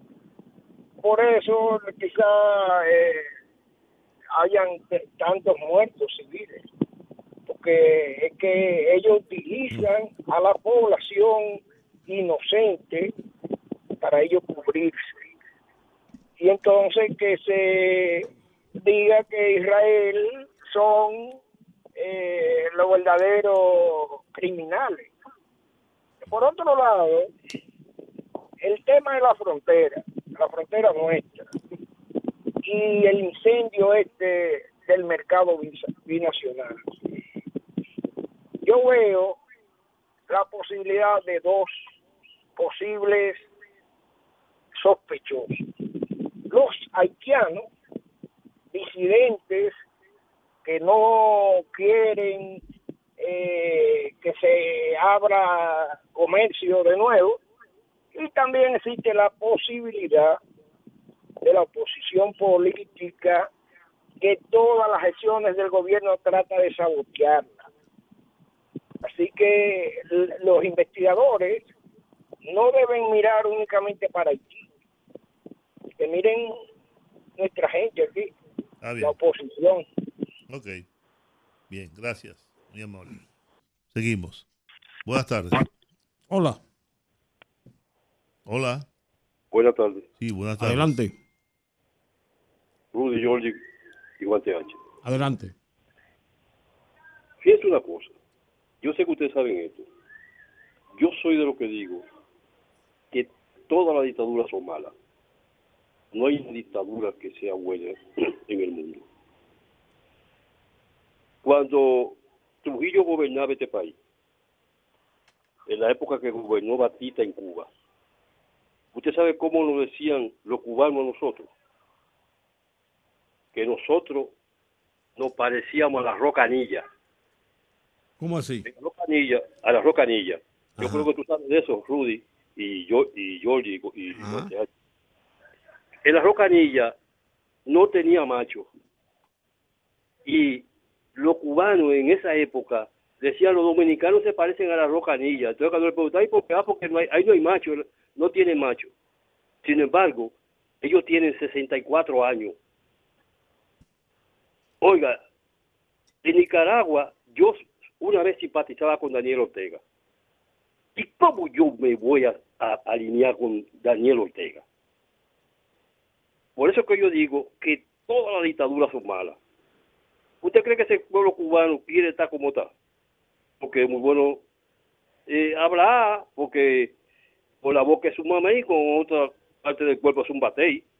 Oiga, todas las dictaduras del mundo son malas. Usted ve esa cuestión de, de Israel, pero ¿quiénes fue que provocaron la diablura? La gente ahora está, qué sé yo, ¿qué? No, porque eso estaba premeditado. No, no, no. Nadie va a querer que pase una situación como está, como está ahora en el mundo. Que la pasen bien. Gracias. No. Bueno, hay que oír de todo. Sí, buenas. Buenas. Sí, imagínese usted. Aló. Dígame. Buenas. Sí, buenas tardes. Sí, buenas. Este Ófilo, ¿cómo están ustedes, los poderosos? ¿Cómo está usted, don Teo? Los Estamos bien, gracias a Dios. Estamos de pie. Don Rudy, y Rudy. Dígame. usted dijo ayer que está, que está- pues, usted sabe que estamos en campaña y, y hay armas que salvar. Claro. Usted dijo que están haciendo bacheo en toda la calle y que este es un gran momento. Y yo quiero recordarle a Licho Mato, a Adelina Ascensión y a la gobernadora y a la gobernadora y senadora de Puerto Plata que nosotros, la gente de Baja Boniquito y Pecado Bobo, somos más de 3.000 votantes, no solo los que viven allá, sino los que vivimos aquí en todos los pueblos y hasta fuera del país. Además, Déjeme decirle, déjeme decirle. Ajá, Acabamos de hablar sí, con Ginés Burnigal. exacto. Y una de las cosas que Georgie le planteó fue precisamente Ajá. eso. Y ella dijo que ella personalmente ha estado insistiendo y que ya ella le duele la boca y que va a seguir insistiendo y que va a hablar hasta con el presidente sobre ese tema. Y dijo cómo se comunica Baja Bonico, Baja Boniquito y el camino de Pecao Bobo con unas zonas ahí turísticas, que hay unas casas de cana. Habló de todo eso. Ella está en eso también.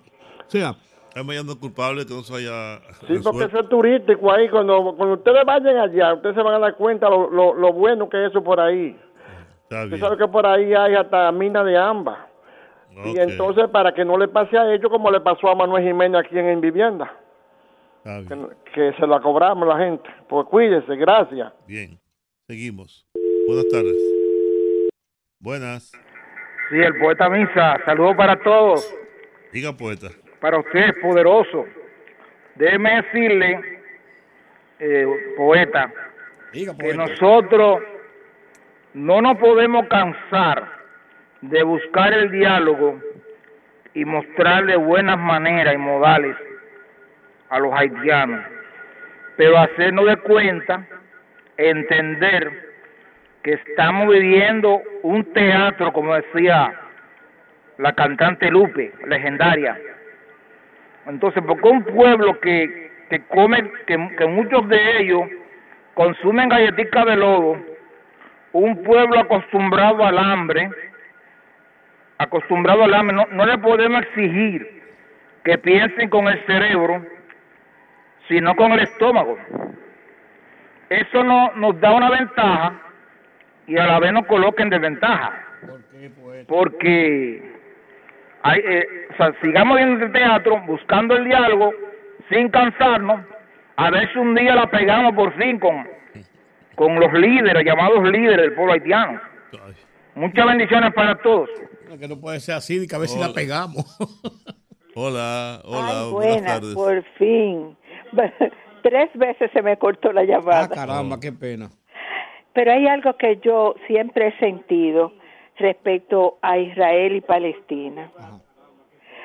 Lo siguiente es, cuando usted ha nacido en la opresión, un pueblo como Palestina, que no lo han dejado vivir, que lo tienen, que cada vez tienen menos terreno, cada vez matan a más gente.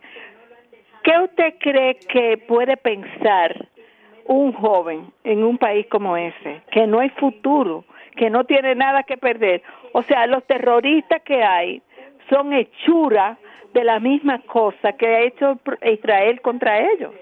Entonces, yo no estoy de acuerdo con ningún tipo de terrorismo, Déjeme pero una- tampoco déjeme- estoy de acuerdo. Decir una cosa, doña. Cuando usted acorrala a un ratón, ¿qué pasa? El ratón es capaz de cualquier cosa, de brincarle encima hasta, hasta un gigante. Porque es así. Es así. Entonces, aparte de eso, Netanyahu lo que quiere es desaparecer la etnia palestina. Y entonces yo no estoy de acuerdo con eso de que Estados Unidos y muchos países apoyen a Israel. Yo no estoy de acuerdo con eso. ¿Por qué? Porque ellos son los los los que los que son ajenos a esa tierra. Esa tierra era Palestina desde cuando Cristo vivió en esa en esa tierra. Entonces, ¿cómo va a ser que ahora ellos no tienen derecho a vivir en su propia tierra?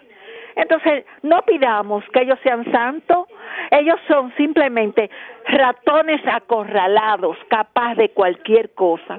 Bien, Gracias. gracias a usted, mi doña. Bueno, vamos a continuar con las llamadas telefónicas, 809-682-9850. Yo nunca voy a aprender ese número. Que vaina. Yo tampoco. 833 380 0062 sin cargos. ¿Hay otro aquí? No, esto es No, no es el teléfono internacional, sí. eso es, eso es, eso es dinero. Las 4 con 48 minutos. Lo cierto es que todavía que eso sigue, no, no sabe cuándo va a terminar. Eso, eso, eso, eso- se sabe cuándo comenzó, pero no cuándo va a terminar. Sí, comenzó hace muchos años, hace siglos que comenzó y parece que no tendrá solución inmediata. Es lo mismo que ocurre con nosotros y Haití. ¿no? Eh, eso comenzó hace muchos, muchos años y aún no termina. Hay quienes temen que termine de mala manera, pero Sí. aún, aún no. Hola, buenas tardes. Gente, disculpe que vuelva a llamar desde Puerto Rico. Dime, Aníbal. Era para corregir el señor que dijo ahorita que, que los palestinos antes tenían 3.000 kilómetros. No, eran 30.000 kilómetros que tenían antes de territorio. Hoy, hoy queda un- la franja de Gaza que tiene 300 kilómetros. La franja, la franja de Gaza tiene menos, tiene, son 60 y pico de kilómetros. No, son 300, 300 kilómetros cuadrados. Pero Saludos. bueno, bueno, el tema es que se han ido reduciendo. Eh, Hello, hola. Aló, buenas tardes. Baja el volumen de radio, por favor. Sí, eh, eh, quiero explicarte, Juan TH, con relación a, a la gente que ganaron las, eh, o fueron seleccionados por las encuestas y que han ganado, obviando a, la- a- a verdaderos líderes. Dentro de esa gente hay mucha gente que están descalificados por, por su inconducta, por lo que el partido debe tomar en cuenta esa situación para que no vaya el presidente a perder las elecciones.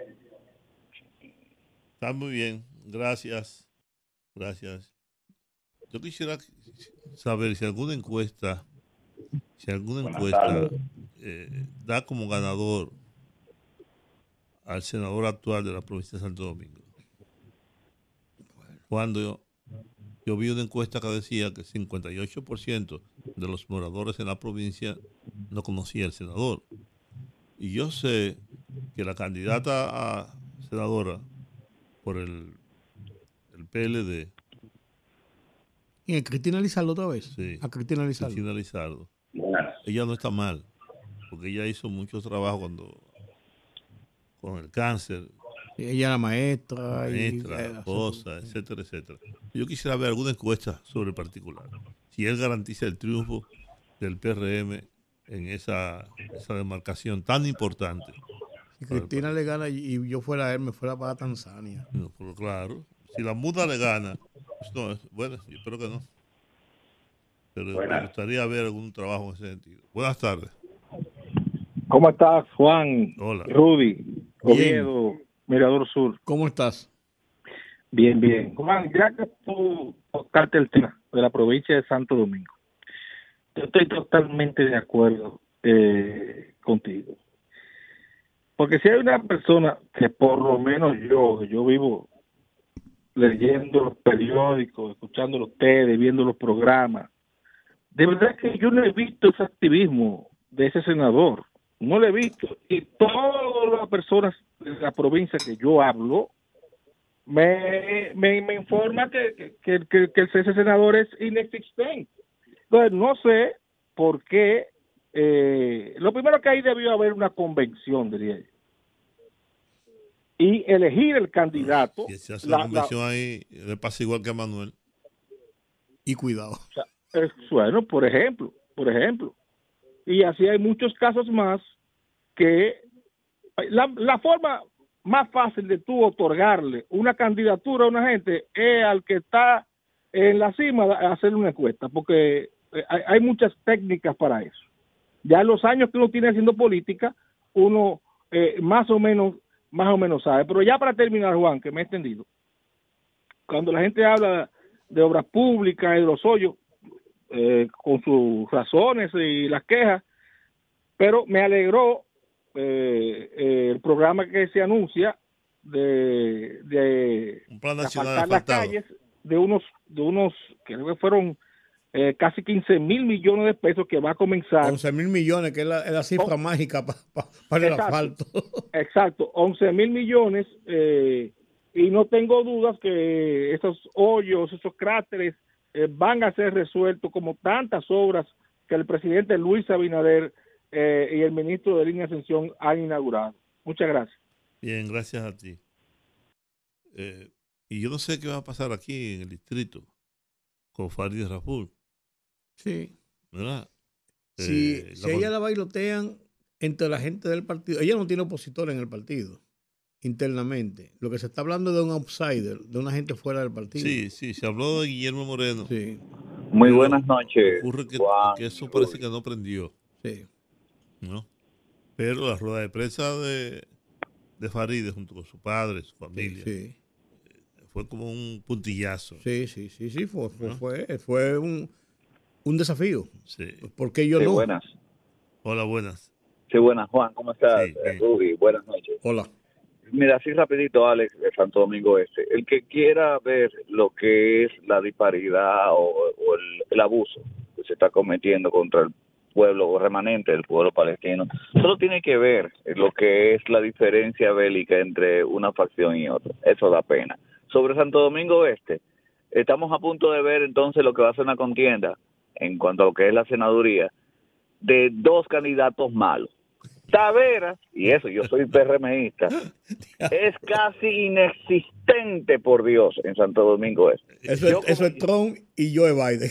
Exactamente, y te puedo te, te lo puedo decir, yo soy PRMista, pertenezco a una estructura del PRM y te lo puedo decir a confianza, no puede haber un candidato más malo que Tavera. Pero por el otro lado, Cristina Lizardo, Sí. ay mi madre, esa sí es mala. Muy O mala, que, claro. Como tú dijiste, Rudy, si Ah, pierde mira, a mí me gustaba, a mí me gustaba Amado, el diputado Amado Díaz. Sí, sí, entiendo que sí, entiendo que sí. Tiene, eh, forma parte de la estructura del PRM, ha sido un buen diputado, creo que ha representado bien, pero como tú dices, ahí era bueno hacer una convención.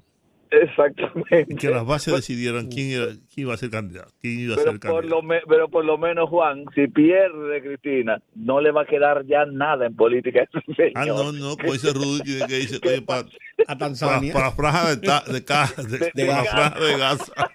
que pasen buenas. Para la franja de Gaza. Vamos a esta línea ahora y nos vamos. Diga usted. Hola. Hola. Ella. Oh, mujer. ¿Y Palacio, postora de cariño. ¿Y por qué tú me insultas? Eh, ah, Porque tú pediste al Jona.